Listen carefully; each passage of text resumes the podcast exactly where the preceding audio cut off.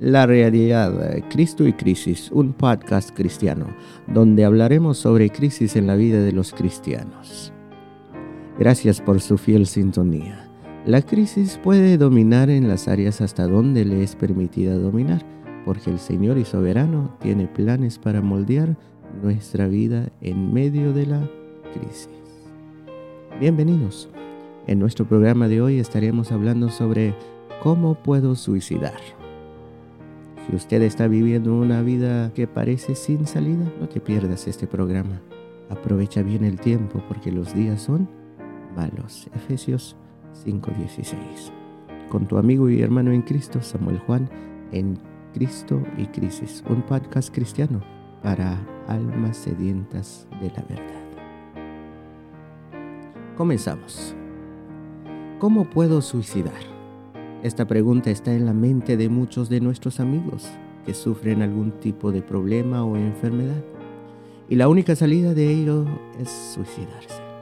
Este tema está intencionalmente llamado así para poder llegar a usted o a aquellos que están buscando una manera como suicidarse.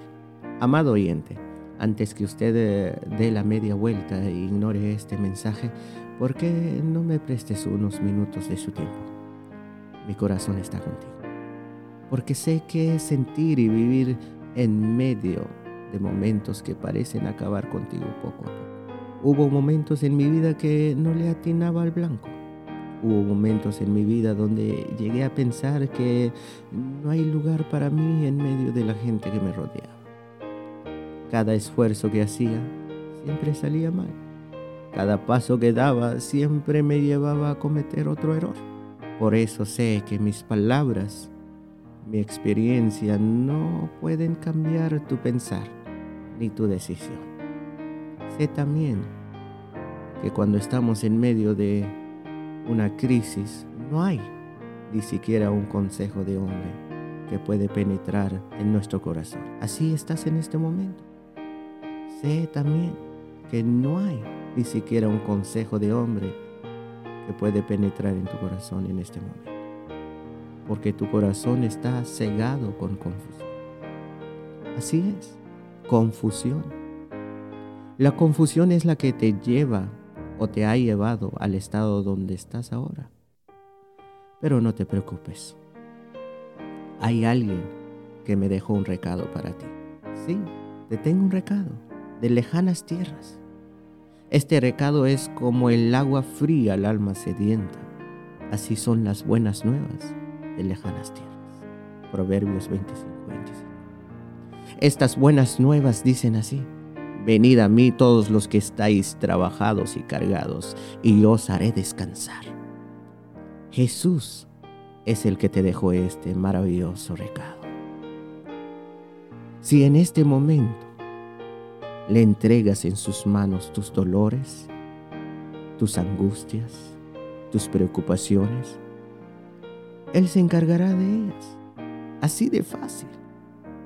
Dice su palabra, echando toda vuestra ansiedad sobre Él, porque Él tiene cuidado de vosotros. En realidad, Él no verá el tamaño de tus problemas, porque para Él no hay nada imposible. Él te está esperando con los brazos abiertos. Así es. Jesús te está esperando con sus brazos abiertos. Ya probaste todo tipo de solución y no te ha funcionado nada hasta ahora. El alcohol, la droga, el sexo, el dinero, las fiestas son simplemente placeres pasajeras que no solucionan tu verdadera necesidad. Jesús te dice, vengan ahora, vamos a resolver este asunto. Aunque sus pecados sean como la escarlata, yo las haré tan blancos como la nieve.